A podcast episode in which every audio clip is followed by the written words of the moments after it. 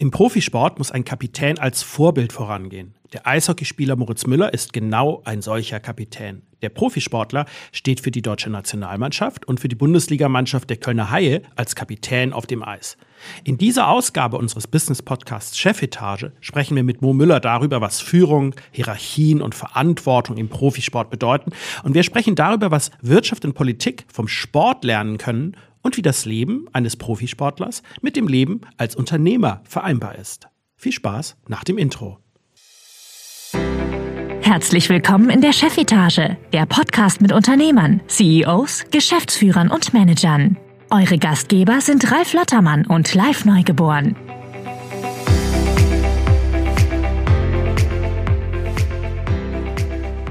Ja, moin, herzlich willkommen hier zu einer neuen Ausgabe. Ich freue mich sehr, dass ihr wieder mit dabei seid im Podcast Chefetage. Wir sprechen hier mit Führungskräften aus Wirtschaft, aus Politik und Sport. Mein Name ist Live Neugeboren. Ich bin Geschäftsführer der Agentur Magnicon und einer der beiden Gastgeber hier im Podcast. Und wie immer an meiner Seite ist Ralf Lottermann. Moin, Ralf. Moin, Live. Wir sagen ja immer, wir sprechen hier mit Führungskräften aus Wirtschaft, aus Politik und aus Sport, aber bezüglich Sport ist das bislang noch gar nicht der Fall gewesen. Das wollen wir heute ändern und wir haben zu Gast einen Profi-Eishockeyspieler und zwar den Kapitän der Kölner Haie und gleichzeitig Kapitän der deutschen Eishockey-Nationalmannschaft. Herzlich willkommen, Moritz Müller. Vielen Dank. Hallo. Ja, wir freuen uns sehr, dass du da bist, weil wir haben schon außerhalb von diesem Podcast ähm, ein paar sehr interessante Projekte gemacht. Du warst zum Beispiel zu Gast im Podcast der Spielervereinigung Eishockey, in der du ähm, engagiert bist, die wir produzieren, also diesen Podcast. Und wir haben da über ein ganz interessantes Thema damals gesprochen, nämlich über, über Führungsstärke, über Führung auf dem Eis. Und als ich diesen Podcast gehört habe, habe ich gedacht, das ist ideal auch für Chefetage, weil wir sprechen hier über Führung, wir sprechen über Führungsstärke, über Mindset, über Haltung. Und das gilt für Sport, das gilt für Politik, das gilt für Wirtschaft. Und das macht dich zum idealen Gast hier. Von daher toll, dass du da bist. Kannst du dich vielleicht einmal ganz kurz selber vorstellen? Wer bist du? Was machst du? Und ganz ehrlich, ich musste mich damit auch erstmal beschäftigen. Stell doch auch einfach mal vor, was ist eigentlich genau Eishockey und wie ist das so aufgebaut in Deutschland? Ja, sehr gerne. Also mein Name ist Moritz Müller, wie eben schon erwähnt. Ich bin 35 Jahre alt, Papa von zwei Mädels, bald sogar drei. Ähm, wie auch eben erwähnt, richtig Eishockeyspieler bei den Kölner Haien und Eishockey würde ich beschreiben als die schnellste und schönste Mannschaftssportart auf der Welt. Ähm, es gibt mehrere Ligen in Deutschland. Es gibt die erste Bundesliga, die heißt DL die DL2 und die Oberliga. Das sind drei Profi-Eishockey-Ligen, die es in Deutschland gibt. Und ähm, im internationalen Vergleich gibt es noch die NHL, das ist so die, das Maß der Dinge. Das ist wahrscheinlich so wie die Premier League im Fußball. Und ich spiele jetzt seit 19 Jahren für die Kölner Haie. Heißt, ich bin 2003 hier angekommen und 19 Jahre später spiele ich immer noch hier. Das ist mal Vereinstreue. Ähm, das heißt, also du bist ja kein echter Kölner, sondern zugezogen. Ja, in Köln sieht man das nicht so eng wie in anderen Regionen Deutschlands. In Köln darf sich jeder als Kölner fühlen. Und äh, so ist das auch bei mir. Also ich bin tatsächlich nicht als Kölner hier angekommen. Ich bin äh, viel umgezogen als Kind, war ein kleiner Vagabund. Ähm, aber meine Kinder sind in Köln geboren. Ich habe in Köln geheiratet und ich habe auch vor, ähm, äh, nach meiner Karriere in Köln zu bleiben. Also Köln ist Heimat für mich geworden. Ähm, und du bist nicht nur bei den Kölner Haien in der, in der Bundesligamannschaft, sondern auch in der Nationalmannschaft, der Eishockey-Nationalmannschaft. Das ist richtig, ja. 2007 habe ich mein, mein erstes Länderspiel gemacht für Deutschland und seitdem bin ich ähm, Teil der deutschen Eishockey-Nationalmannschaft und habe auch da ja viele tolle, viele tolle Abenteuerreisen Reisen miterleben dürfen und äh, hoffentlich war es nicht die letzte. Ja, die nächste steht hoffentlich an. Das wird wahrscheinlich, wir wissen noch nicht genau, wann wir den Podcast veröffentlichen, aber vielleicht bist du dann schon unterwegs oder auch schon wieder zu Hause. Aber als wir jetzt hier sprechen, ähm, steht Olympia vor der Tür. Ist richtig, genau. Also es sind jetzt ungefähr noch zwei, drei Wochen. Die letzten Vorbereitungen laufen. Heute Morgen habe ich noch versucht, mir die chinesische App aufs Handy runterzuladen, um den ersten äh, Health-Check zu machen.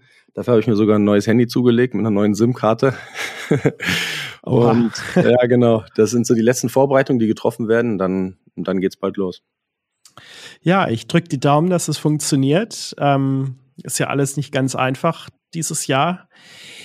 Du bist aber, um die Vorstellung da mal komplett zu machen, nicht nur auf dem Eis aktiv, sondern eben auch außerhalb des Eises. Du hast schon ein eigenes Business und du bist engagiert bei der Spielervereinigung. Magst du da vielleicht einmal ganz kurz ein bisschen erzählen?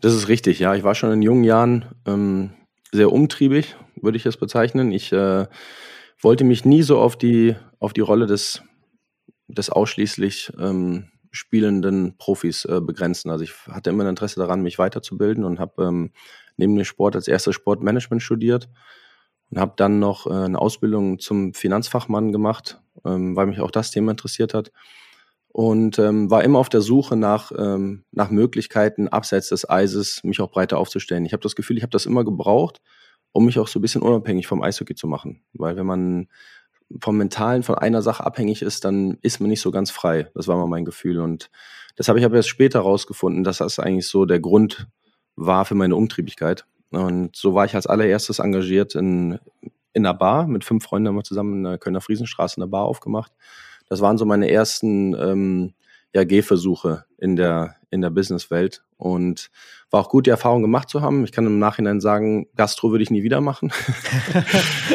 das ist auf jeden Fall etwas, was, ja, da muss man anders an das Thema rangehen. Also ich finde, als Gastronom muss man geboren sein. Ähm, das bin ich auf jeden Fall nicht. Und ja, so kamen dann ähm, andere Sachen hinzu. Und dann habe ich irgendwann das Fitnessstudio äh, zusammen mit einem Partner aufgemacht. Das ist, existiert jetzt im sechsten Jahr und die Spielervereinigung jetzt im, im zweiten.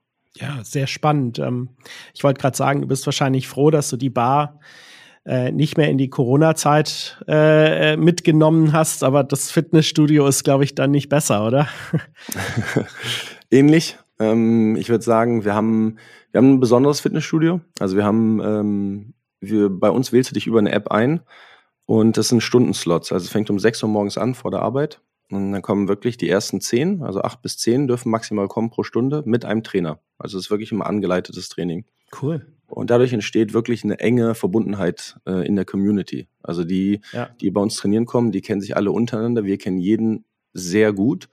Und da entsteht auch ein Gefühl der Verbundenheit. Das heißt, natürlich war Corona für uns auch sehr schwer, aber wir haben doch eine sehr loyale ähm, ähm, Fitness-Community. Würde ich auf jeden Fall nachher nochmal drauf zu sprechen kommen, aber wo du schon Verbundenheit sagst, ähm, lass uns erstmal zurück aufs Eis und über, über das Spiel sprechen, über Führung auf dem Eis. Du spielst immer wieder als Kapitän. Ich würde da gerne, das habe hab ich mich ein paar Mal schon gefragt. Ich bin ja, ich bin ja noch sehr Laie, was Eishockey angeht. Ähm, also so wie ich es verstehe, bei, bei Fußballmannschaften, da ist immer klar, wer der Kapitän ist. Wie ist das bei euch? Also ist das, ist das auch ein Amt, was du einfach hast oder ist das etwas, was von Spiel zu Spiel wechselt oder ähm, wie sieht das aus? Also im Verein ist es so auf Vereinsebene, dass das Amt ähm, einmal am Anfang der Saison über quasi ähm, nicht übergeben, aber vergeben wird. Mhm. Und ähm, der Kapitän behält das Amt dann auch über, über die ganze Saison hinweg, außer da passiert irgendwas Drastisches, ähm, dass er sich vielleicht schwer verletzt. Und dafür, für den Fall gibt es Assistenzkapitäne, zwei Stück, die haben ein A auf der Brust mhm. und die assistieren dem Kapitän im Falle ja, Abwesenheit, Verletzung ähm, oder wechselt den Verein, dann rückt einer von den beiden nach. Genau. Und der Kapitän wird in der Regel entweder von der Mannschaft oder vom Trainerteam bestimmt oder von, von beiden zusammen.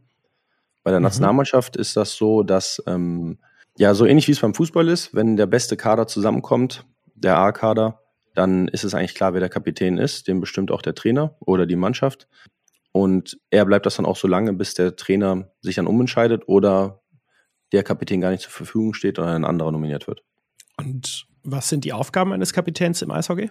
Ja, ich würde sagen, die Aufgaben eines Kapitäns in jeder Sportart sind als allererstes mal mit Vorbild vorangehen. Ne? Das ähm, sind kleine Sachen, also es ist Trainingsalltag, es ist, wie präsentiere ich mich selber gegenüber der Mannschaft, wie ist meine Arbeitseinstellung. Also erstmal Vorbild sein und dann äh, eine Kultur schaffen. Ähm, also man kann der stärkste Kapitän sein. Ich denke, viel wichtiger ist es, ähm, ein Umfeld zu bauen mit Leuten, die einen unterstützen. Ähm, das ist so quasi ein Movement starten, würde ich das bezeichnen. Mhm. Alleine ist da nicht so viel auszurichten. Und dann gilt es natürlich in besonderen Situationen, ähm, da zu sein, ein bestimmtes Gespür zu entwickeln für die Mannschaft, muss ich heute vielleicht eher mahnen oder muss ich heute vielleicht eher aufbauen. Das ist, würde ich sagen, die schwerste Aufgabe. Das ist ja ein bisschen anders als in der Wirtschaft, wie man zum Kapitän wird. Wobei die Aufgaben, da sind bei mir schon eine ganze Menge Parallelen zu sehen. Wenn ich schaue, wenn ich ein Unternehmen führe oder eine Abteilung führe, da geht es auch darum, eigentlich Vorbild zu sein. Das war immer mein Credo, Leading by Example. Was ich von meinen Mitarbeitern erwarte, das muss ich vorleben. Nur dann bin ich glaubwürdig. Und ich glaube, das ist bei euch auch so. Was halt anders ist, und das würde mich nochmal interessieren, das hört sich fast schon ein bisschen an wie Demokratie, dass äh, der gewählt wird, der Kapitän. Und äh, dann ist vielleicht der populärste Kapitän, aber nicht unbedingt derjenige, der am besten die Aufgabe ausfüllt. Wie, wie funktioniert denn das dann? Zweifelst du an, an dem demokratischen Wahlverfahren? Das würde bedeuten, du zweifelst daran, dass die Politiker auch wirklich ähm, die kompetentesten sind, sondern nur die beliebtesten. Jetzt hast du mich aber erwischt. Ich bin ja auch in der Politik. Ja. Ich habe mir nur gedacht, also ich hab, erwarte das, ich zweifle da gar nicht dran. Aber es das heißt nicht immer, dass unbedingt der kompetenteste Politiker auch äh, die Wahlen gewinnt. Das ist natürlich so.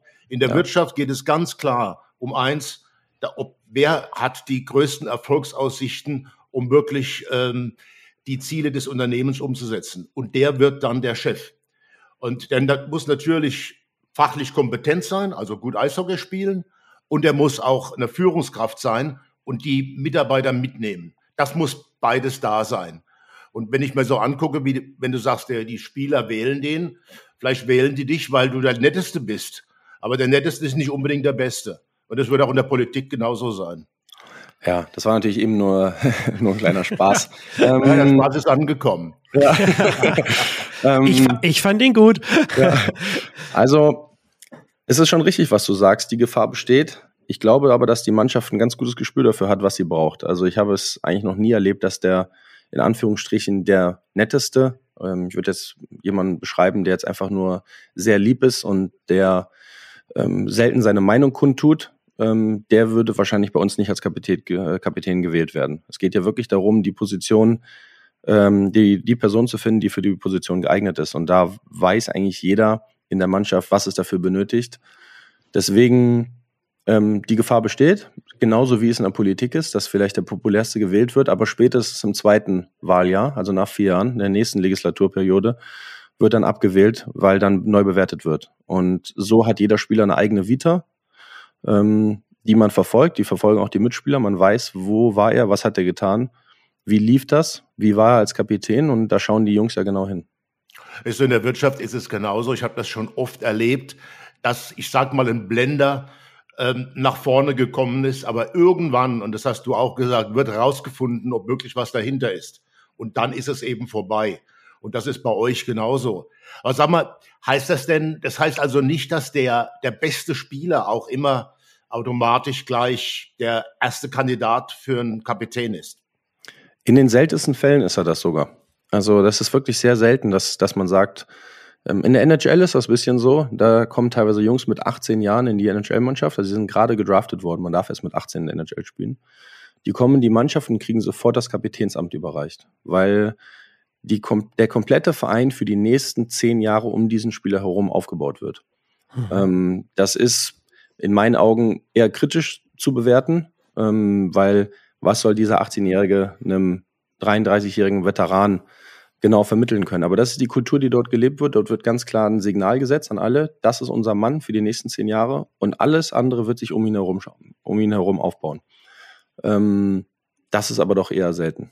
Hm. Ist wahrscheinlich auch dann echt auch schwierig für den Charakter von so jemand. Ich, du hattest in dem, in dem Podcast mit der SV Evers gesagt, ähm, das fand ich total äh, ähm, ähm, gut, dass, also eigentlich es so wäre, dass wenn jemand schon in der Kabine sagt, er will Kapitän werden, dann wird das nicht. Ähm, dass das meistens die Falschen sind. Ja, ich, ich meine, wenn man, man weiß ja, ob man führen möchte, ob man vorangehen will. Und ich war schon immer jemand, der das tun wollte. Also egal wie weit ich zurückschaue, war ich schon immer der, der dann den Ball haben wollte ähm, oder es probieren wollte. Ähm, und dann gilt es aber irgendwann selber herauszufinden, warum möchte man ein Kapitän sein? Geht es um das eigene Ego? geht es darum, Kapitän sein zu wollen, weil man den anderen zeigen möchte, dass man Kapitän ist. Und ich denke, so ganz frei kann sich da niemand von machen, weil das eigene, eigene Ego doch immer mitspielt. Aber ich denke, der, der beste Kapitän ist der, der nach wie vor weiterführt, wenn das nicht geworden ist. Also angenommen, die Wahl findet statt, er hat das 10 nicht bekommen und er das akzeptiert und sagt, okay, was kann ich jetzt tun, um den neuen Kapitän bestmöglich zu unterstützen? Und dann weiß man, dass der auch ein guter Kapitän geworden wäre. Ähm, mhm. Das heißt, desto mehr man es manchmal will, umso weniger sollte man es vielleicht haben. Das ist tatsächlich etwas, was, glaube ich, auch in, in Wirtschaft und Politik zutrifft. Ähm, ähm, was, was mich noch mal interessieren würde, du sagtest ja gerade das C, ne? Das ist ja das Zeichen, was ihr dann auf die, auf die, ich glaube, auf die Brust gestickt bekommt, dass ihr der Kapitän seid. Das heißt, so wie ich es verstanden habe, du bist dann auf dem Eis der Einzige, der auch mit dem Schiedsrichter verhandeln darf oder Widerspruch geben darf. Ähm, und du bist auch gegenüber dem Trainer dann letztlich derjenige, der, der, der für die Mannschaft auftritt. Ich meine, sagen wir mal, du hast jetzt, ähm, du hast jetzt in der Mannschaft die Autorität aufgebaut und so. Alles schön und gut. Aber wie machst du es dann gegenüber so einem wahrscheinlich nicht mal dir sehr bekannten Schiedsrichter, der da steht und der kann dich ja wahrscheinlich im, im Zweifel total auflaufen lassen. Hast du da irgendwie so Techniken entwickelt, wie du dann auch gegenüber so jemanden eine gewisse Autorität wenigstens versuchst aufzubauen oder wie gehst du damit um? Ja, auch da habe ich meine, meine Strategie tatsächlich äh, geändert. In etwas noch jüngeren Jahren war ich sehr aufbrausend und äh, habe es mit Druck versucht und bin hin und habe mich beschwert und habe gemerkt, dass das eigentlich nur noch mehr Gegendruck erzeugt hat. Und seitdem versuche ich es eher so auf eine Art Aikido-Variante. Ähm, also ähm, ich versuche ein Verhältnis aufzubauen zum Schiedsrichter, wo er merkt, dass er mir zu jedem Zeitpunkt alles sagen kann. Ich mich aber in eine Situation bringe, ihm auch zu, jeder, zu jedem Zeitpunkt alles sagen zu können. Und ich merke, er hört auch wirklich zu, weil ähm, vorher war es so, da habe ich gemerkt, ich bin hingekommen, ich konnte meinen Satz abspulen, aber es wurde nicht wirklich aufgenommen, weil da schon die, die Schotten zu waren. Und mittlerweile habe ich wirklich ein gutes Verhältnis zu den Schiedsrichtern, weil man sich auf Augenhöhe trifft. Ich habe, ähm, ich gebe ihm nicht das Gefühl, ihn von oben oder von unten irgendwie irgendwie in irgendeine Richtung drücken zu wollen. Ich frage vernünftig nach, bin höflich. Und meiner Erfahrung nach ist das immer das, Best, das beste äh, Mittel gewesen, einfach höflich zu sein. Ähm, achtsam, das Wort fiel vorhin mal, bevor wir live gegangen sind, achtsam zu sein. Und ich merke, dass sie das sehr wertschätzen, wenn da jemand kommt, ähm, der seine Emotionen im Griff hat, vernünftig mit denen spricht. Und das ist meiner Meinung nach eher zielführend als das andere. Das ist, ist glaube ich, etwas, wo wo ganz viele sehr, sehr gut zuhören müssen. Ähm, also so gerade dieses natürliche Autorität aufzubauen, also sowohl das jetzt gerade mit höflich sein und zuhören und all sowas, aber auch alles, was, was, was du davor gesagt hast, also so dieses natürliche Autorität aufzubauen, das gehört ja eigentlich zu den schwierigsten Aufgaben, die Führungskräfte haben. Jetzt völlig egal, in welchem Bereich, ob jetzt Sport oder Wirtschaft oder Politik. Und ähm, ich glaube, da könnte könnten die beiden anderen Bereiche vom Sport einiges lernen. Oder wie siehst du das? Du betrachtest das ja auch von außen im Zweifel. Ne? Also du, du bekommst ja auch mit, was in der Politik passiert. Du bekommst ja auch mit, was in der Wirtschaft passiert. Wie, wie wirkt das so auf dich? Ja, das ist ein interessanter Punkt. Jetzt, wo du es gerade gesagt hast, habe ich drüber nachgedacht. Und ich denke, desto mehr man nach außen hin als Führer auftreten möchte, umso verkrampfter wird das oft. Ähm, ich glaube, man muss sich da so ein bisschen entspannen. Und ich gehe jetzt wieder zurück auf meine Mannschaft wenn ich da versuche jetzt, ich muss autoritär wirken, ich, ich muss, ähm, alle müssen merken, dass ich der Kapitän bin, sowas spüren die Menschen. Es ist eher ähm, ein Verhältnis zu den Leuten aufzubauen und ähm, aus Liebe respektiert zu werden. Das ist, glaube ich, viel mehr wert, als ähm, gefürchtet zu werden oder dass man vor dem Einfluss desjenigen Angst hat, sondern wirklich ist jemandem das Gefühl zu geben, ich bin für dich da, wenn du mich brauchst. Man hat auch ganz klare Grenzen. Also da habe ich auch eine Anekdote, äh, gleich wenn ihr wollt, von einem jungen Spieler, wo Gerne. bestimmte Sachen, die man nicht durch, durchgehen lassen kann. Wir waren, wir waren spazieren in Berlin vorm Spiel. Ähm, ja, wir waren vielleicht so acht, neun Jungs. Und ähm, es lag Schnee überall und auf einmal kriege ich einen Schneeball auf den Kopf hinten. Und dann drehe ich mich um. Ich meine, wir sind eine Gruppe von 25 äh, Jungs, da passiert natürlich schon hin und wieder Quatsch und ich drehe mich um und sehe zwei der jungen Spieler kichern. Und dann, habe ich gesagt, okay, das ist natürlich für mich eine Situation, wo ich sage, okay, ich, ich gehe viel mit, aber das ist ein Schritt zu weit. Ne? Und dann habe ich mir den ersten ich gesagt, warst du das? Und dann sagt er, ja, nee, sage ich nicht. Und dann ähm, habe ich gesagt, pass auf, du hast jetzt die Chance, mir die Wahrheit zu sagen. Und dann ist das für mich auch, dann gehen wir einen Schritt weiter und möchte wissen, warum du es getan hast. Und dann hat er gesagt, ja, ich, ich habe es gemacht, ich habe 10 Euro dafür bekommen. Und dann ich gesagt, okay, von wem denn? Ja, das kann ich nicht sagen. Dann sage ich, du, pass auf, dann hast du jetzt Zeit, bis, hat gesagt, wer zahlt dir die? Ja, ich krieg die jetzt bei PayPal. Sag ich, ja, dann hast du bis heute Nacht, 12 Uhr Zeit, mir die bei PayPal zu schicken, die 10 Euro, und dann entschuldigst du dich bei mir, kommst du klopfen. Dann ist die Sache für mich okay. Und ähm, dann klopft es später abends bei mir in der Tür und dann war ich aber gerade im Telefonat und gesagt, ich kann nicht. Und dann war ich enttäuscht von ihm, weil für mich war das eine Situation, ich versuche eine freundschaftliche Basis mit den jungen Spielern einzugehen. Ich versuche nicht so, wie die alte Schule es war, wie ich es gelernt habe, dass man auf die Jungen, ähm, es war sehr streng, als ich ein junger Spieler war. Also die Jungen haben, die, die Alten haben uns wirklich schwer erzogen und es war auch viel, viele Strafen waren dabei. Und das wollte ich mit ihm, mit den Jungs hier nicht so machen. Und ich habe gemerkt, da ist dann jetzt eine Grenze verschwommen zwischen Höflichkeit und Schwäche. Und das war etwas, was ich nicht durchgehen lassen konnte, auch vor den anderen, den Jungs zu zeigen, dass er zu jedem Zeitpunkt mit mir machen kann, was er möchte. Und ähm, ich habe dann irgendwann von ihm eine Entschuldigung ein, eingefordert und die, die kam dann auch. Und seitdem ist auch wieder zwischen uns alles gut. Aber was ich damit sagen wollte mit dem Beispiel, es ist eine kleine Sache, die jetzt vielleicht nichtig aussieht, aber ich erwarte den Respekt von den anderen, weil ich das auch ihm gegenüber auch nicht machen würde. Und da muss ich dann einfach sagen, bis hier noch nicht weiter. Weißt du, solche kleinen Sachen, die sprechen sich natürlich auch rum. Das heißt, die anderen Spieler wissen dann schon, wie du auf Probleme, ob die groß oder klein sind, reagierst. Und dadurch bekommst du im Endeffekt Autorität. Aber die eigentliche Autorität neben deiner persönlichen Integrität, die bekommst du durch Leistung. Und du hast vorhin gesagt, ähm, du führst durch Beispiele und das ist wirklich der Klassiker, dass man eben wirklich Top-Leistungen abliefert, auch für die ganze Mannschaft oder für die ganze Firma, dass alle wissen, der setzt sich ein und der hat auch Erfolg. Und was der tut, bringt uns alle irgendwo weiter. Dadurch kriegst du Autorität und dann kannst du auch führen. Aber das musst du eigentlich permanent abliefern, ansonsten funktioniert das nicht. Absolut. Und das fängt ja in, im Training an. Ne? Also ähm, ich bin bekannt dafür, dass ich im Training wirklich, egal wann es losgeht, ich bin bereit, jede Übung anzufangen. Ich weiß, wie die Übung geht und ich mache sie zu 100 Prozent und das geht ins Spiel über. Die Jungs wissen, dass sie mich, dass sie sich auf mich immer verlassen können im Spiel. Gerade, ich, ich kann nicht immer versprechen, dass ich einen ausspiele und ein Tor schieße, aber sie wissen ganz genau, wenn ich werde alles versuchen, den Schuss zu blocken, für meinen Mannschaftskollegen den Fehler auszubügeln und immer die Mannschaft an erste Stelle zu setzen und nicht mich selber. Du setzt eben die Maßstäbe und äh, das ist halt der, der Punkt. Aber die Maßstäbe setzen, hochsetzen kannst du nur, wenn du es selber auch bringst. Äh, nur dann bist du auch glaubwürdig und authentisch. Ja. Ich habe immer scherzhaft, kleine Anekdote von mir, zu meinen Mitarbeitern gesagt, 100% ist ein Minimum. Und äh, habe auch gesagt, das mache ich auch selber. Also mir geht es nur darum, den, den, die, die, wie sagt man auf Deutsch, die Stange, the bar, wie hoch die, die, die Stange liegt, das machst du, aber du gehst auch als erster drüber und zeigst, dass es geht. Und dann hast du dann auch die Autorität ähm, und den die Unterstützung von deinen Mannschaftskollegen. Absolut, genau richtig.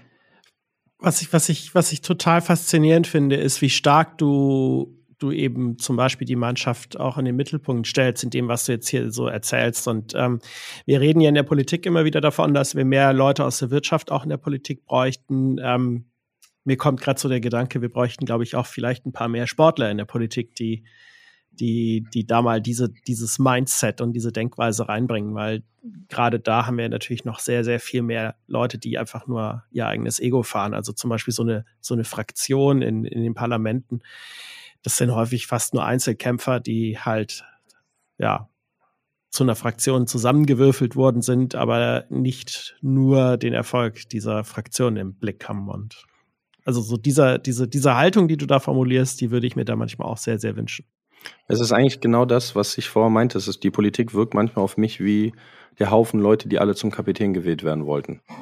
Ja, ja, die auch teilweise ja das geworden sind schon. Ne? Also es sind ja, es sind ja gerade zum Beispiel irgendwelche Direktkandidaten. Das sind ja Leute, die zum Kapitän gemacht worden sind. Genau, richtig. Absolut, ja. Sorry, das war mein Hund im Hintergrund. Der, dem geht's gerade richtig gut. Der hat sich auf den Rücken gewälzt und äh, wollte nur dein Argument unterstreichen. Ah, das finde ich großartig. Der war auch schon, der war auch schon im SVI-Podcast mit dabei. Den, den erwähne ich hier jetzt gerade immer wieder. Also von daher, ähm, ihr da draußen, die jetzt uns zu hören, ihr müsst unbedingt den Podcast von der Spielervereinigung Eishockey mal anhören. Uh, The Game is Us. Interessant auch für Leute, die nicht sportbegeistert sind, habe ich festgestellt. Ähm, also ich kenne einige Leute, die den hören, die überhaupt nicht sportbegeistert sind, aber toll finden, was ihr dort über die verschiedensten Themen, genau wie hier auch über Haltung, über Mindset sprechen. Das freut mich, danke. Ähm, wo, wo wir genau dabei sind, ähm, als ich vor ein paar Wochen das erste Mal bei einem Eishockeyspiel war, und ähm, das war jetzt bei euren Konkurrenten von der Düsseldorfer EG, war ich, war ich äh, sehr fasziniert davon, wie unfassbar schnell, aber auch hart, fast schon brutal die, das Spiel auf mich erstmal gewirkt hat. Also ähm, ich glaube, das ist körperlich unglaublich fordernd. Kannst du ja auch gerne gleich noch mal was dazu zu sagen. Ähm, und gleichzeitig habe ich gelernt, dass ihr viel mehr Spiele macht, als es beispielsweise so eine Fußball-Bundesliga macht. Ähm, also ihr seid ja teilweise zweimal die Woche oder so auf dem Eis oder noch öfters. Wie schaffst du es bei, bei dieser unglaublichen körperlichen ähm, Herausforderung, auch immer wieder dich selber dafür zu motivieren, immer wieder neu aufs Eis, immer wieder diese 100 Prozent oder noch mehr zu geben. Wir haben einen Spruch in der Kabine und eigentlich mag ich so, bin ich gar nicht so ein Fan von diesen äh, Floskelsprüchen, aber ähm, der steht bei uns an der Tür, bevor wir rausgehen. Den finde ich eigentlich sehr gut. Der ist auf Englisch und der heißt uh, You can motivate by fear or you can motivate by reward.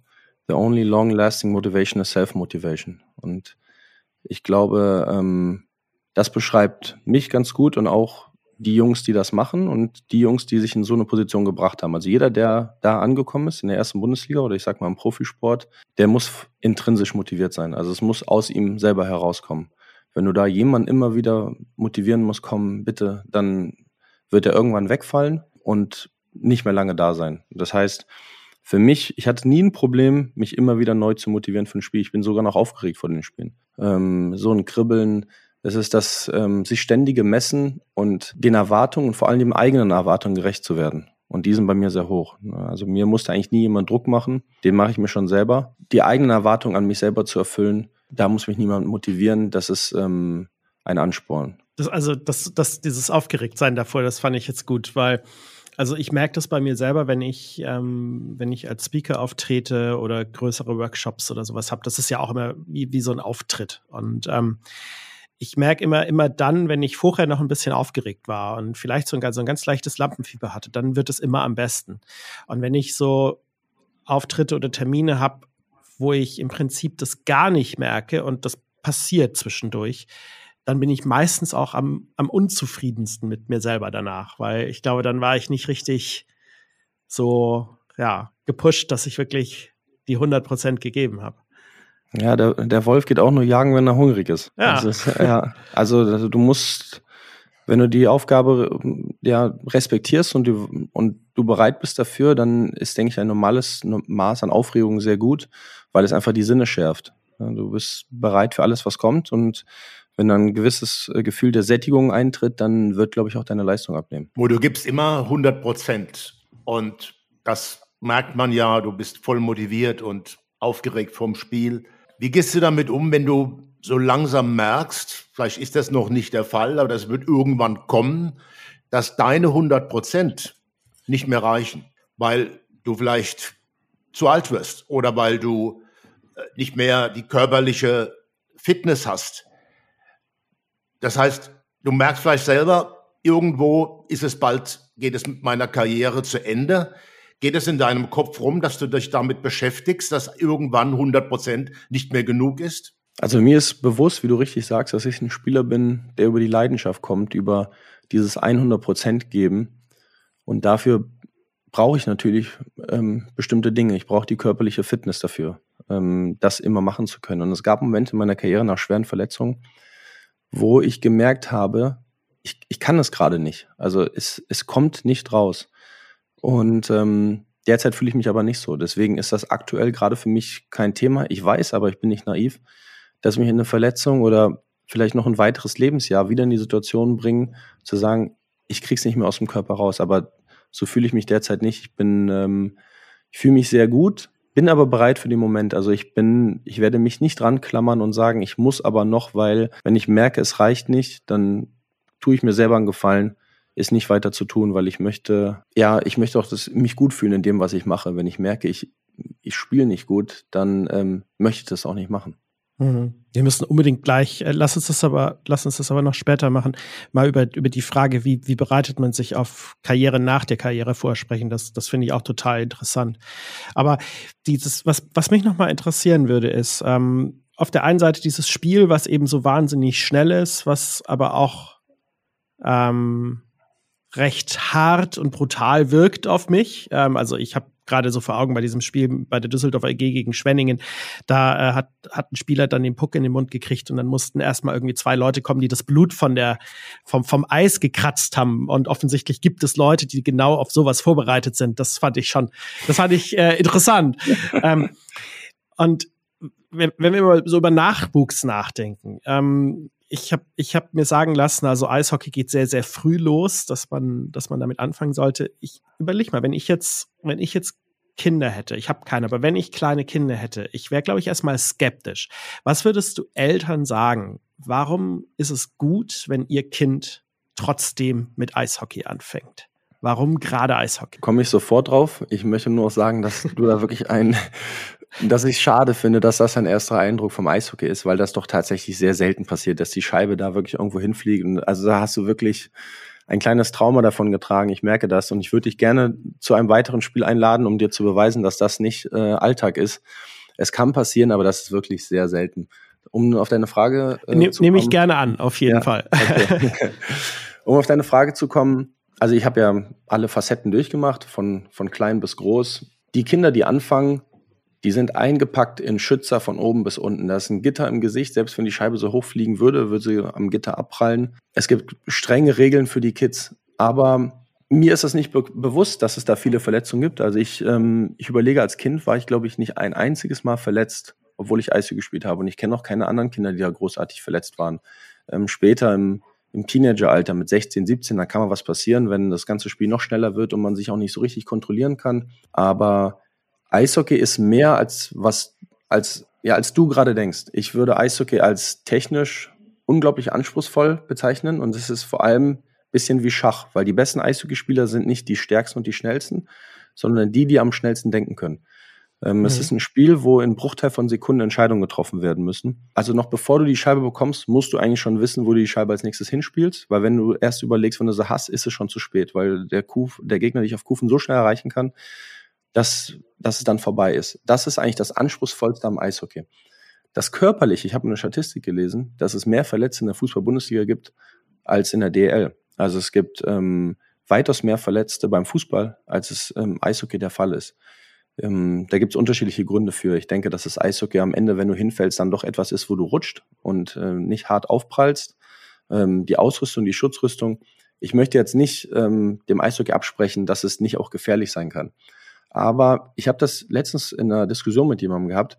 Ich glaube, Eishockeyspieler wissen ganz genau, dass wir uns an einer Grenze befinden. Und das sehe ich auch bei anderen Sportarten. Ob es das Boxen ist, jetzt geht es ja sogar weiter, UFC. Das sind Sportarten, da befindet man sich an einer, an einer ganz gefährlichen Grenze, weil du, wenn du diese Grenze überschreitest, wirklich Schaden anrichten kannst.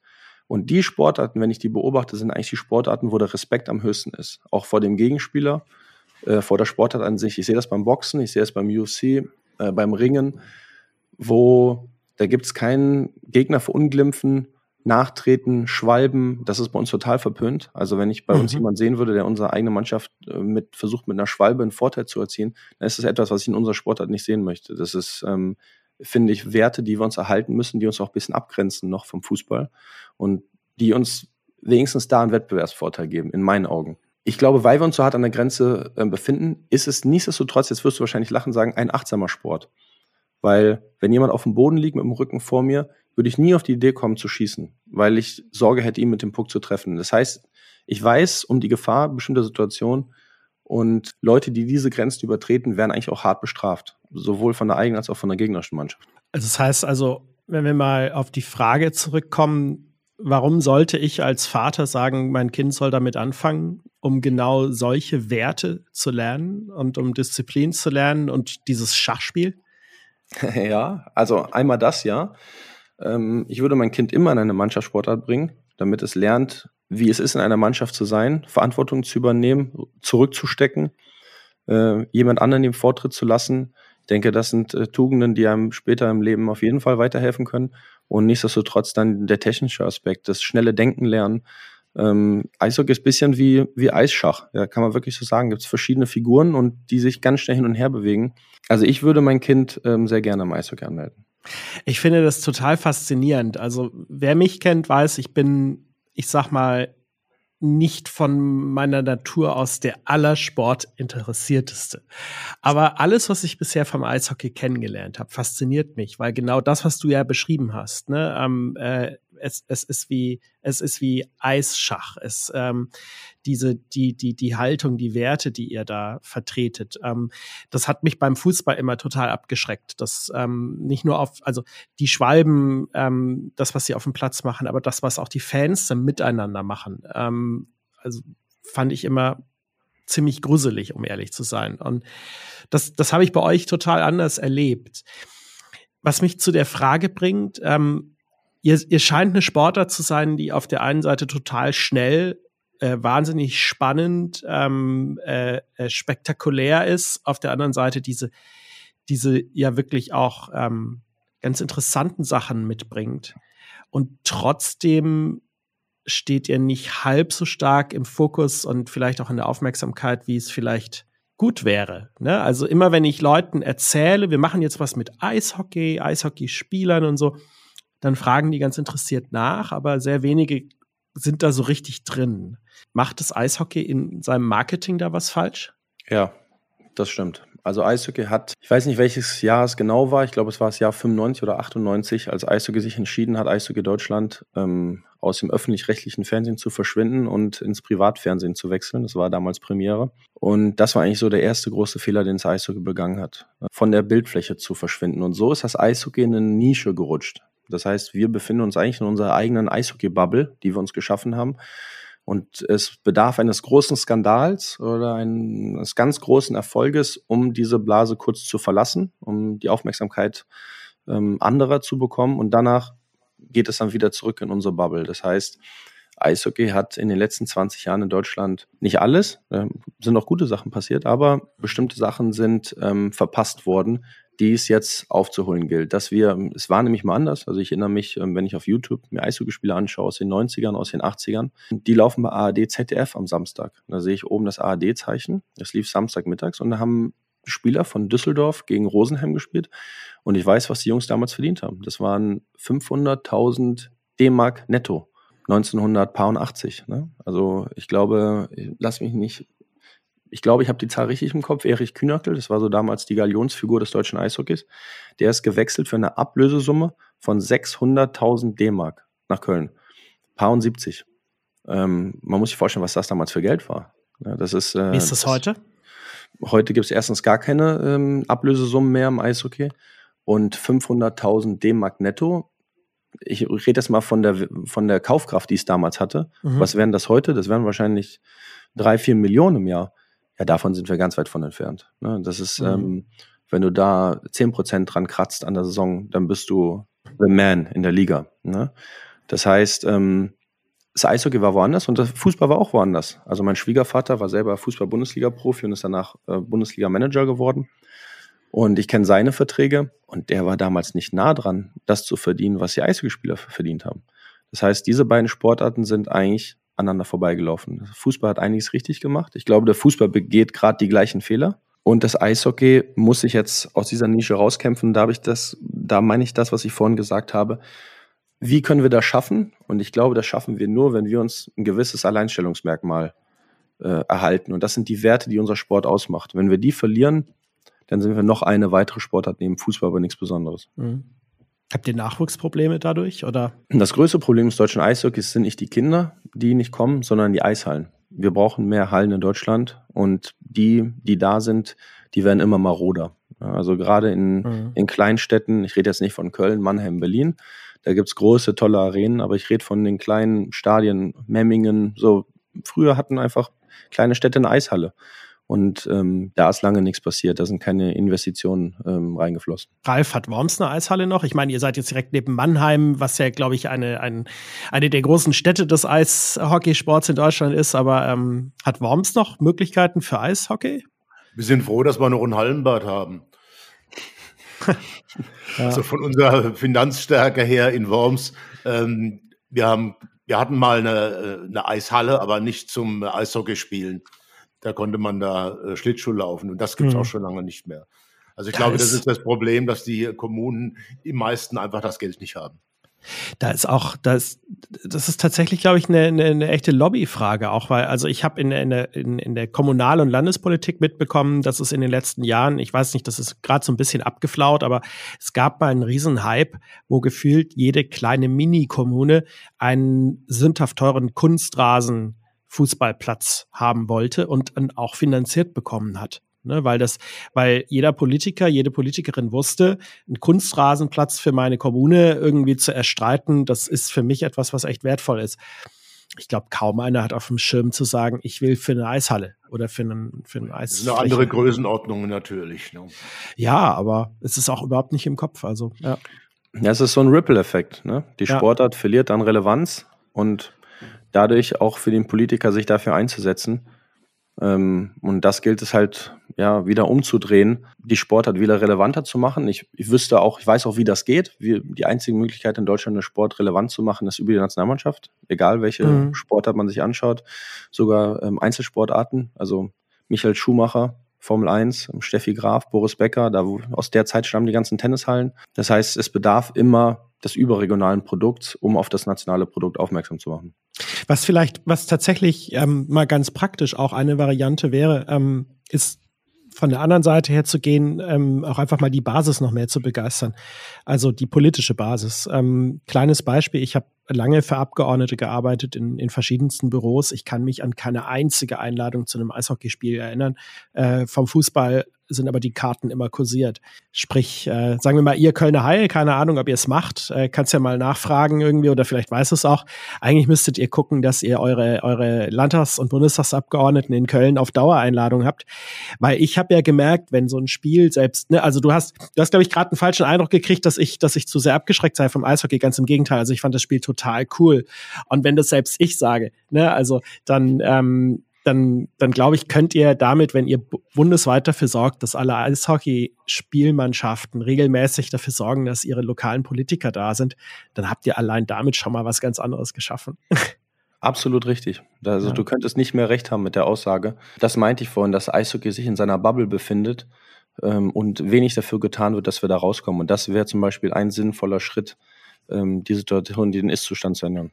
Ich würde gerne, wo wir bei Politik sind, auf was Heikles kommen. Ähm, wir haben ja, wir haben ja zunehmend den Punkt, dass Politik und Sport gemeinsam im öffentlichen Interesse sind, also dass Sport immer auch politisch war, glaube ich, brauchen wir nicht drüber reden. Es gibt ja immer mal wieder so Sprüche, die sagen, Sport sei nicht politisch.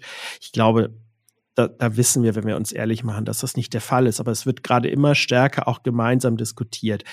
Ähm, großes Beispiel ist die, die äh, Weltmeisterschaft, Fußball-Weltmeisterschaft in Katar, wo, wo ja wirklich unglaubliche Menschenrechtsverletzungen ähm, für, für den Aufbau der, der, der, der örtlichen Infrastruktur begangen worden sind und wo es dann ganz große Diskussionen drüber gab, darf man da jetzt überhaupt dran teilnehmen oder nicht. Aber das andere ist auch Olympia. So, ich äh, will nicht, dass du dich im wahrsten Sinne des Wortes jetzt aufs Glatteis begibst vor Olympia, aber ich trotzdem als ähm, aber auch bei Olympia in China gibt es ja genau diese Frage. Ne? Es gibt, es gibt ähm, Annalena Baerbock, unsere neue Außenministerin, sagt, sie, sie fährt nicht hin. Die USA boykottieren politisch. Es gehen also keine Politiker hin. Wie fühlt sich das als Sportler an? Also wirklich erstmal diese Frage. Ich meine, du freust dich auf Olympia, weil Olympia Olympia ist. Ähm, du, du willst da dich messen mit Mannschaften aus der ganzen Welt. Das ist ein, das ist wahrscheinlich ein, ein irres Gefühl und wird nicht von solchen, also nicht von der Diskussion, sondern von Leuten, die den Sport so kaputt machen durch, sagen wir mal, was halt in Katar passiert, aber auch die, die, die Politisierung wird, also wie, wie fühlt sich das für dich an? Das ist ein gutes Wort, Politisierung. Das gefällt mir, weil das ist das Gefühl. Also mich würde interessieren, Annalena Baerbock, fährt sie denn nur nicht zu den Olympischen Spielen oder fährt sie nie nach China? Oder könnte es sein, dass sie kurz danach vielleicht dann doch hinreist mit einer Wirtschaftsdelegation, um irgendwelche Züge zu verkaufen? Ähm, für mich ist die Diskussion ähm, nicht in Gänze, aber von vielen Leuten sehr scheinheilig geführt, ne, weil der Sport soll immer so vieles. Der Sport soll das dann mhm. gerade rücken wieder, was vorher eigentlich aus dem Lot geraten ist. Und mit dem Sport soll dann ein Exempel statuiert werden. Ähm, in die eine wie auch in die andere Richtung. Der Sport wird ja propagandamäßig dann immer in jede Richtung missbraucht, wie man es dann braucht.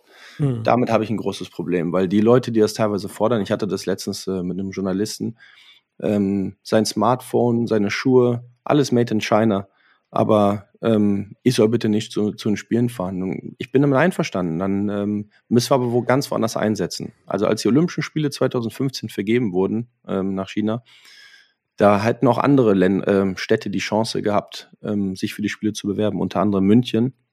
Und wir wollten sie nicht, die Spiele.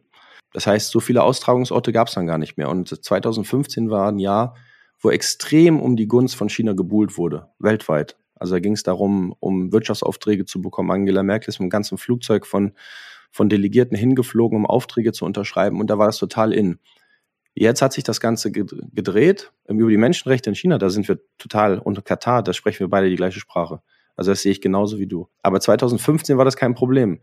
2022 ist die Situation jetzt anders. Jetzt sind die Menschenrechte im Vordergrund. Und jetzt ähm, möchte man, dass der Sport das wieder ins, ins Lot hebt, was man vor selber hat aus dem, aus dem Ruder laufen lassen. Für mich Diskussion deswegen eine, eine Scheinheilige. Und ich habe das auch schon mal gesagt, Olympische Spiele, wenn man zurückblickt, wie sind die entstanden? Das war in der Zeit in der Antike, da wurden sogar Kriege ausgesetzt zwischen, zwischen Griechen und Römern. Die haben ihre Kriege pausiert, um die Spiele stattfinden zu lassen. Das heißt, wenn ich mit Deutschland zu Olympischen Spielen fahre, dann herrscht für mich zumindest ein ganz bestimmter olympischer Geist. Ich habe bei den Spielen 2018 mit dem Nordkoreaner einen Pin getauscht. Ich denke, so eine Völkerverständigung hätte nicht stattgefunden, wenn ich nicht da gewesen wäre. Das heißt, ich reise ja auch als Botschaft meiner Werte nach China. Mhm. Und nicht anzutreten, ändert doch nichts an den Menschenrechten in China. Das heißt, du sagst, wenn man diese Diskussion führt und sie nicht scheinheilig führen will, dann muss man konsequenter auf allen Ebenen ansetzen und nicht den Sport ähm, als Symbolik missbrauchen. Genau, richtig. Ja. Die große Argumentation ist ja immer, dass dann China in diesem Fall oder Katar sagt, guck mal, die Welt erkennt uns an, wir haben die Spiele, wir sind doch gut, wir sind doch die Guten und dass die dann quasi den Sport etwas missbrauchen. Das hast du ja auch angesprochen, aber ich gebe dir recht.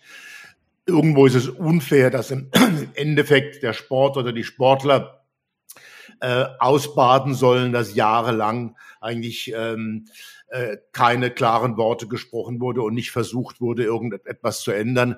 Jetzt, wo wir ein großes öffentlichkeit wirksames Ereignis haben, da haben wir jetzt plötzlich den Sport im Fokus und ich finde das auch sehr unfair, wenn die Sportler darunter leiden müssten. Und irgendwo seid ihr ja auch Botschafter und was du heute gesagt hast über Werte und ähm, Moral und Ethik, äh, wenn du das auch in China äh, nach außen vertrittst, ich glaube, da haben wir mehr damit gewonnen, als wenn die Politiker nicht hinfahren. Ja, ja, stimme ich dir zu. Ähm, als Athlet hat man ja keinen Einfluss darauf, wo die Spiele stattfinden. Also man wird ja nicht im Vorfeld gefragt, was hältst du davon? Ich trainiere, seitdem ich vier Jahre bin, ähm, auf das Ziel, irgendwann bei Olympischen Spielen dabei zu sein und habe keinen Einfluss darauf, wo sie stattfinden werden. Auf den Punkt, dass Katar und China jetzt öffentliche Anerkennung bekommen und man zeigen kann, ganz ehrlich betrachtet, ich finde, Katar hat eher einen Image-Schaden erlitten. Öffentlich, zumindest ja. in Deutschland, ähm, mit dem Ausrichten der Spiele. Also Katar nicht, auf jeden Fall, ja. Katar Definitiv, auf jeden Fall, ja. ja, ja und China glaube ich auch nicht, dass sie so gut dastehen. Deswegen weiß ich nicht, ob die, ob das wirklich so ist. Also was ich halt immer finde, ist, also ich, ich, ich bin da auch total hin und her gerissen. Ne? Ähm, aber was ich finde, ist, dass auf der einen Seite habe ich auch immer diese Scheinheiligkeit, die mich, die mich ärgert und auch nervt. Also beispielsweise auch ähm, was, was, was auch Diskussionen hier in Deutschland angeht. Also wir hatten ja vor ein paar Monaten den Fall, dass ähm, der, der, äh, dass dass ein Fußballspiel, ich glaube, es war gegen Ungarn, äh, stattfinden sollte in der, in der Allianz Arena in München.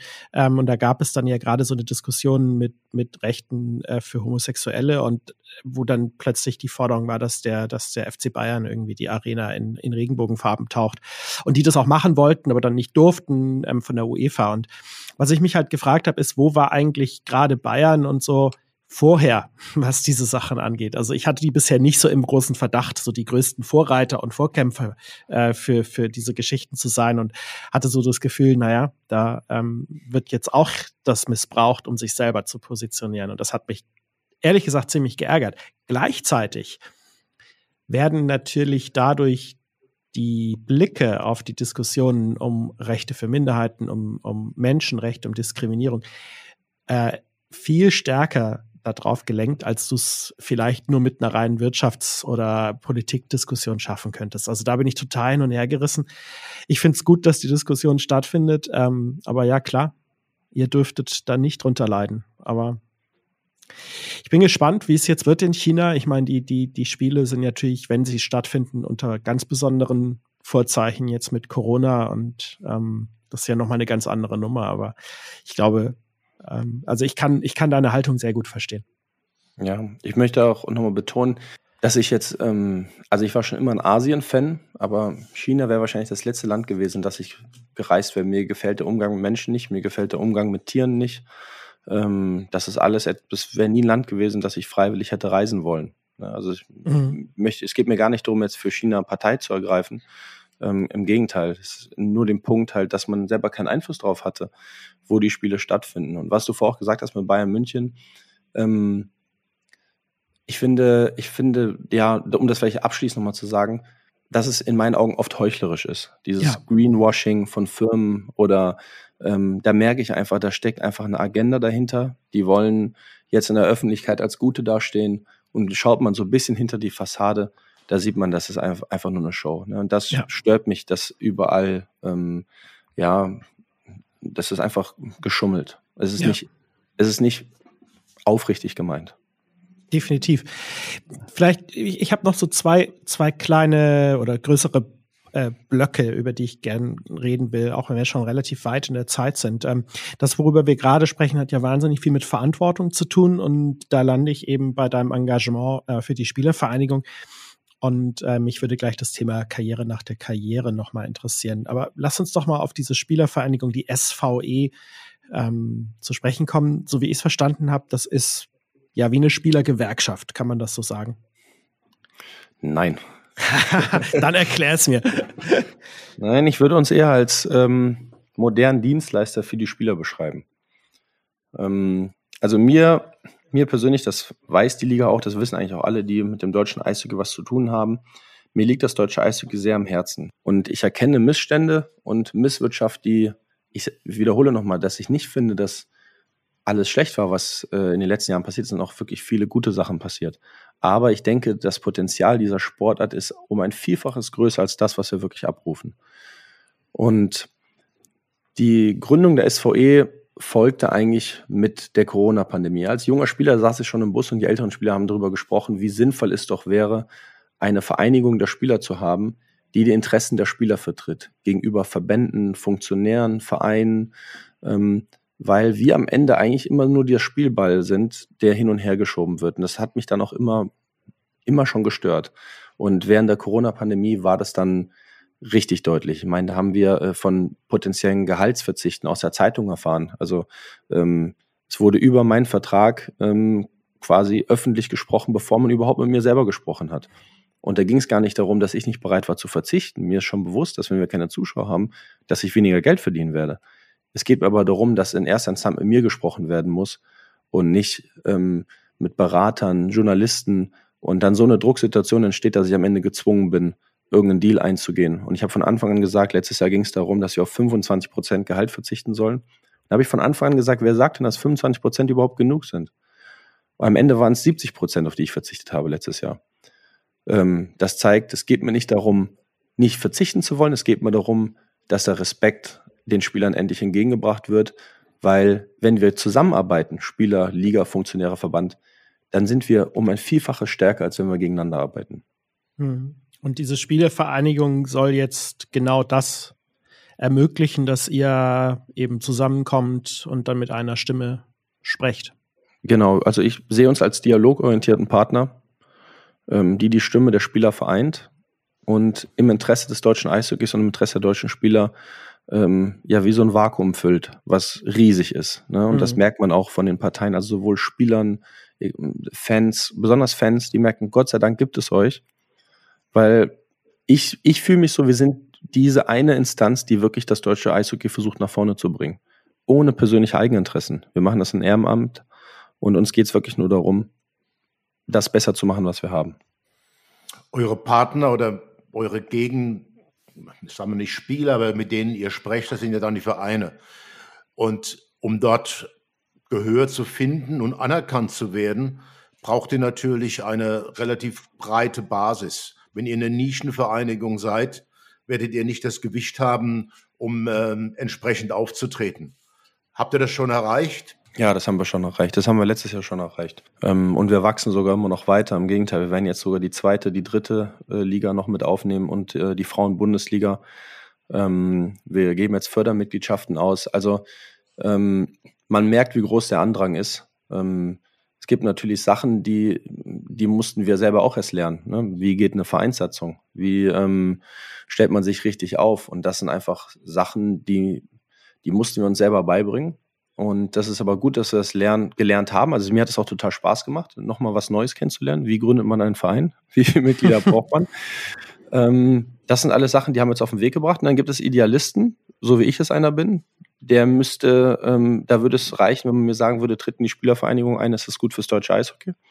Und dann gibt es welche, denen musst du sagen, tritt in die Spielervereinigung ein, weil dann kriegst du 15% Rabatt bei deinem Getränkehersteller und 25% Rabatt beim Autoleasing. Ne, die gibt es auch, machen wir uns nichts vor, aber auch für die haben wir was parat gemacht. nee, aber ich finde es, ich finde es total, total gut, dass ihr das macht. Ähm, und dieser, dieser Satz gerade, dass dieses, dass du da noch mal ganz viel draus gelernt hast, den fand ich spannend, weil der führt mich nämlich einfach zu Karriere nach der Karriere. Also was meine ich mit Karriere nach der Karriere?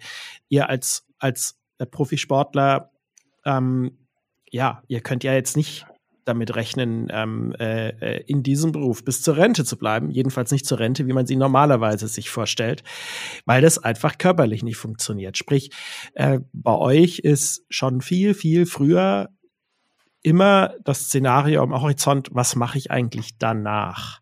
Ist das etwas, worüber man als Profispieler nachdenkt? Ab wann beginnt sowas überhaupt? Ähm, äh, wie gehst du damit um? Und vor allem, du hast ja vorhin gesagt, ihr habt natürlich nicht die Gehälter wie die Fußballspieler in der Bundesliga. Und insofern reden wir da von anderen Dimensionen. Das macht wahrscheinlich die Karriereplanung danach noch wichtiger als bei einem Fußballer, der vielleicht von seinem Geld, was er gespart hat, äh, wahrscheinlich leben kann, wenn er ein Nationalspieler war. Das ist richtig, total spannende Frage und gar nicht so mit einer Schablonenantwort äh, zu beantworten. Also da gibt es wirklich ganz unterschiedliche Herangehensweisen. Da spielt das Elternhaus eine Rolle. Ähm, was geben die Eltern dem Kind vorher schon mit, bevor es Profi geworden ist? Es gibt viele Eltern ähm, von Jungs in der Kabine, da bestehen die Eltern darauf, dass das Kind erst das Abitur zu Ende macht oder dann direkt, wenn es anfängt zu spielen, parallel ein Studium beginnt. Und dann gibt es Kids, so wie ich es auch war, wo ich alles auf eine Karte gesetzt habe.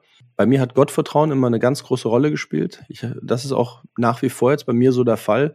Ich denke, Vorbereitung ist sehr gut, aber man kann nicht alles planen. Vor allem kann ich nicht, es gibt nicht diese eine Stelle, wo jemand sagt, du, ich habe hier einen, ähm, einen Job für dich, der wartet auf dich. Wenn du dann, wann immer du auch aufhören möchtest, aufhörst, dann ist dieser Schreibtisch da und du, der wartet nur auf das Office. Das ist äh, so leider nicht der Fall. Das heißt, es geht ja darum, mein Vater hat immer gesagt, Moritz, du musst als Mensch so sein, wenn ich dich nackt aus dem Flugzeug werfe, egal wo auf der Welt, du musst einen Mehrwert darstellen, ohne das, was du hast, sondern das, was du kannst, das, was du bist.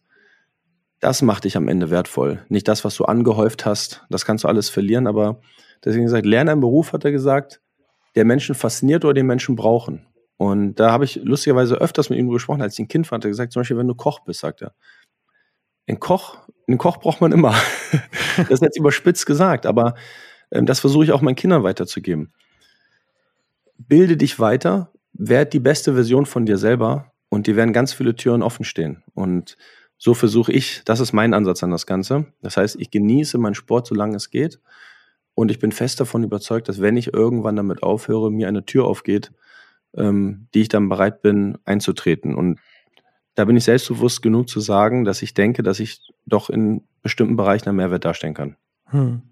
Das heißt also, das, was du bereits machst, wie dieses Fitnessstudio, das ist im Moment ähm, erstmal Leidenschaft und nicht darauf gemünzt, schon mal jetzt ein Investment zu machen, was dich dann später trägt. Genau richtig. Das ist mehr eine Herzensangelegenheit. Ähm, das ist auch ein gutes Business Case. Also es mhm. funktioniert. Sonst hätte ich es auch nicht, würde ich es nicht fortführen. Also ich, ich fütter jetzt, also ich schmeiße jetzt kein schlechtes Geld dem Guten hinterher, ähm, um das irgendwie künstlich am Leben zu halten. Es funktioniert und es trägt sich. Aber ich habe das nicht gemacht, um dann zu sagen, wenn ich aufhöre, dann ähm, lebe ich davon und sitze hier zu Hause. Ich freue mich richtig darauf, auf die Zeit danach, was Neues zu machen. Also was ähm, was Neues kennenzulernen, was Neues zu lernen, was Neues zu gestalten. Ich möchte jetzt nicht nur von Investments, die ich getätigt habe, monatlich ähm, leben und dann mein Leben so quasi ableben. Mhm. Du musst natürlich, wie du vorhin gesagt hast, du brauchst irgendwo ein Alleinstellungsmerkmal, du brauchst eine Qualität, äh, die du hast, die andere nicht haben. Und ich glaube, Thema, was du vorhin erzählt hast von dem Fitnessstudio, das ist schon etwas, was andere so nicht haben. Du bist ja kein normales Fitnessstudio, sondern bei dir bucht man sich ein und hat immer einen Trainer. Ich kenne das aus den USA, ich kannte das von hier gar nicht. Also da hast du schon etwas, was du Alleinstellungsmerkmal hast. Und das andere, was du für die Karriere danach natürlich auch hast, du hast äh, 20 Jahre Führungserfahrung. Äh, wenn du ähm, eine Mannschaft geführt hast und dann denke ich, du hast ja gesagt, du hast Sportmanagement studiert. Also diese Kombination da wirst du schon was finden, aber das wird, ist, glaube ich, nicht typisch in, in der Sportwelt. Viele fallen dann vielleicht in ein Loch und denken, irgendeiner wird schon kommen und mir jetzt was äh, anbieten. Und die kenne ich, die sitzen sogar teilweise oft neben mir. Ich, ich habe ich hab einen Mannschaftskollegen gehabt, in ganz frühen Jahren habe ich zu ihm gesagt, wenn du jetzt nicht dein Leben änderst und das anders begreifst, dann wirst du irgendwann bei mir auf dem Dachboden wohnen, habe ich zu ihm gesagt. Aus Spaß so. Aber immer wenn ich ihn sehe, und wir spielen immer noch in der gleichen Liga, sage ich das immer noch zu ihm. Sage ich, hast du deinen, ich möchte den Namen nicht sagen, hast du überdacht, wie du deine Karriere nach der Karriere planst und hast du überdacht, wie du mit deinem Geld umgehst? Sonst, ich weiß nicht, ob das mit dem Dachboden noch klappt, weil damals war das für mich, hätte ich ihn schon aufgenommen. Jetzt, wo ich selber Familie habe, denke ich, ähm, könnte eng werden. Aber ähm, die kennt man, die Spieler. Und da, das ist, denke ich, so ein bisschen eine Typfrage. Ne? Also es, ähm, man kann nicht sagen, nur weil der Sportler ehrgeizig ist, ist er danach auch in allem anderen ehrgeizig. Das ist ja oft das, was der Sportler sich auf die Fahne schreibt. Ja, ich finde danach immer was, weil ich weiß, wie man diszipliniert arbeitet und ich weiß, wie man ehrgeizig ist. Ich habe aber auch ganz viele Leute kennengelernt, die nicht Sport machen, die diese Eigenschaften auch haben. also mein Freundeskreis, diejenigen, die studiert haben, die sind auch total ehrgeizig und diszipliniert. So wie die gelernt haben, habe ich zu ihm gesagt, das hättest du gar nicht gekonnt. Und deswegen macht man sich da, glaube ich, auch zu einfach, wenn man sagt, ja, ich habe 20 Jahre das und das gemacht, ich werde schon was kriegen. So einfach. Das ist auch eine Aufgabe von der, für die SVE, dieses Bewusstsein zu schaffen. Absolut. Und das ist auch etwas, was wir ähm, den Spielern an die Hand geben wollen. Karriere nach der Karriere. Das ist sogar ein, ein separater Baustein bei uns, den Jungs zu ermöglichen, schon während der Karriere Praktikas zu machen, in Firmen mhm. eigene Interessen rauszufiltern, Partnerschaften mit Fernunis zu schließen, um die Jungs bestmöglich für die Zeit nach der Karriere vorzubereiten. Mo, extrem interessant. Vielen, vielen Dank für das gute Gespräch. Ich glaube, ähm, jeder kann da irgendwas rausziehen. Sportbegeisterte sowieso, aber auch alle anderen. Und das, was man von deinem Mindset, deiner Haltung ähm, hier mitbekommen hat, da können sich viele, glaube ich, eine Scheibe von abschneiden in, in jeder anderen Branche. Also vielen Dank für die Einblicke. Und wir kommen zum allerletzten Teil der inzwischen bekannten Schnellfragerunde. Und wir haben ein paar kleine Fragen an dich, vielleicht nicht immer ganz ernst gemeint, manche schon. Ähm, wir fangen einfach mal an. Welche Sportart begeistert dich privat, außer, außer Eishockey? Dass sich das begeistert, ist, glaube ich, klar. Aber was, wo bist du noch Fan von? Ich bin noch Fan von äh, Kampfsportarten. Also ähm, Judo, ähm, Boxen, das fasziniert mich sehr. Fitness und, und ja, auf seinen Körper zu achten, das ist als Sportler für dich wahrscheinlich äh, so, ein, so ein dauerhaftes Thema. ähm, wo du dich, wo du, wo du einfach, ja, äh, immer diszipliniert sein musst. Aber was ist deine größte Sünde, wenn du nicht aufpasst? Oh, da muss ich, äh, zum Glück ist meine Frau nicht da. Also ich wiege mich wirklich regelmäßig. Es gibt sogar Tage, da wiege ich mich zweimal. Aber ich liebe Süßigkeiten. Und da habe ich gehofft, dass du jetzt sagst Snickers. Ja, zum Beispiel. da habe ich, hab ich, mein Leben verbracht und das ist mein ja. Lieblingssnack äh, von der ja. Schokolade, ist immer noch ja. Snickers. Ja, schön ein bisschen angekühlt. Ähm, überragend. Ja, also das also ist wirklich perfekt. Perfekt. okay, wir müssen jetzt einmal aber aus rechtlichen Gründen sagen, das ist keine Schleichwerbung. Wir sind nicht gesponsert von Mars. Sie können gerne anrufen. Also da finden Sie bei mir auf jeden Fall einen Abnehmer. Ich muss mich da wirklich sehr stark disziplinieren, ähm, weil ähm, ich auch aufpassen muss nach dem Sport. Ähm, ich mache so das Intermediate Fasting, also ich esse dann meistens vor 12 Uhr nichts, besonders an trainingsfreien Tagen, um mir dann abends ab und zu auch das zu gönnen, was ich gerne mag. Und das ist leider manchmal einfach Junk. Ah, sehr gut. Also Ralf, du kannst ja mal in deine alten Kontakte, vielleicht kann Mars einen neuen Brand Ambassador ja gebrauchen. Oder? ähm, wenn, du, wenn du nicht Profi-Eishockeyspieler geworden wärst, was wärst du dann geworden? Das ist eine total gute Frage und ich kann sie nicht beantworten. Ich weiß es nicht. Das Leben war so wild zu dem Zeitpunkt. Ähm, ich weiß es nicht. Ich glaube, ich wäre vom Typ, der ich bin, vermutlich irgendwie in die Selbstständigkeit gekommen. Okay. Wir haben ganz am Anfang darüber gesprochen, dass du ja eigentlich inzwischen Kölner bist. Mhm. Ähm, aber jetzt gibt es ja einen Aspekt an Köln, an den kann man sich aus meiner Perspektive nur recht schwer gewinnen. Wie hast du dich mit Karneval arrangiert? Nein, um Gottes Willen. Also wir machen das ja folgendermaßen. Als erstes haben wir dir jetzt Eishockey beigebracht und nahegebracht. Und als nächstes zeigen wir das, das gleiche mit dem Karneval. Ähm, Karneval war für mich am Anfang, als ich hier ankam, auch ja, das wirkte für mich eher wie so ein sinnloses, großes Fest. Und desto länger ich hier bin, umso mehr begreife ich und fühle ich das. Und das ist eigentlich seit 2018 der Fall. Da bin ich vom Kölner Karnevalskomitee eingeladen worden, ähm, Karneval mal richtig zu erleben. Und da durfte ich ähm, erst auf den Wagen mitfahren und danach noch eine Sitzung mitgemacht und habe die Karnevalsvereine kennengelernt und was der Sinn dahinter ist und bin seitdem total angesteckt und finde es total super. Also ich finde es richtig klasse. Okay, Herausforderung angenommen. Ähm, da muss Corona erstmal weg für, aber okay. Ja. Äh, okay, dann stellen wir dich ganz zum Schluss dann richtig auf die Probe, mal als Kölner. Ähm, was ist denn dein liebstes Altbier? nee, da gibt's keinen. Altbier ist also Kölsch, hoffentlich. Ähm, und mein Lieblingskölsch ist äh, Mühlenkölsch. Ah, ich meinte schon Altbier. Okay, Mühlenkölsch. ja, Mo, vielen lieben Dank, dass du da warst. Ähm, die allerletzte Frage ist auch an dich und die ist immer die gleiche. Wenn du hier Podcast hörst, wie bei uns in der Chefetage, wen würdest du denn mal am liebsten hier zu Gast hören? Ja, da habe ich gerade drüber nachgedacht und mir sind auch einige spannende Kandidaten dafür eingefallen, wen ich mir sehr gut vorstellen könnte, was auch sehr spannend wäre, den Geschäftsführer der Längstes Arena, Stefan Löcher, hier zu hören, wie er es schafft mit einer der größten und der größten Halle Europas durch die Corona-Pandemie, ja, zwischen Politik, Bestimmung und äh, Eigeninteressen, das fände ich wirklich sehr spannend, ihn zu hören. Werden wir probieren. Vielen Dank. Wir fragen ihn ja. mal. Alles klar. Mo, vielen lieben Dank, dass du da warst. Sehr gerne. Danke. Sehr gerne. Hat Spaß gemacht. Dankeschön. Danke dir. Wenn euch das auch Spaß gemacht hat da draußen, dann lasst uns in jedem Fall ein Abo da und da, wo ihr könnt, auch ein Like, zum Beispiel bei Apple Podcasts. Damit helft ihr uns und dann seid ihr vor allem beim nächsten Mal direkt wieder mit dabei. Bis dahin erstmal. Tschüss. Ciao. Tschüss.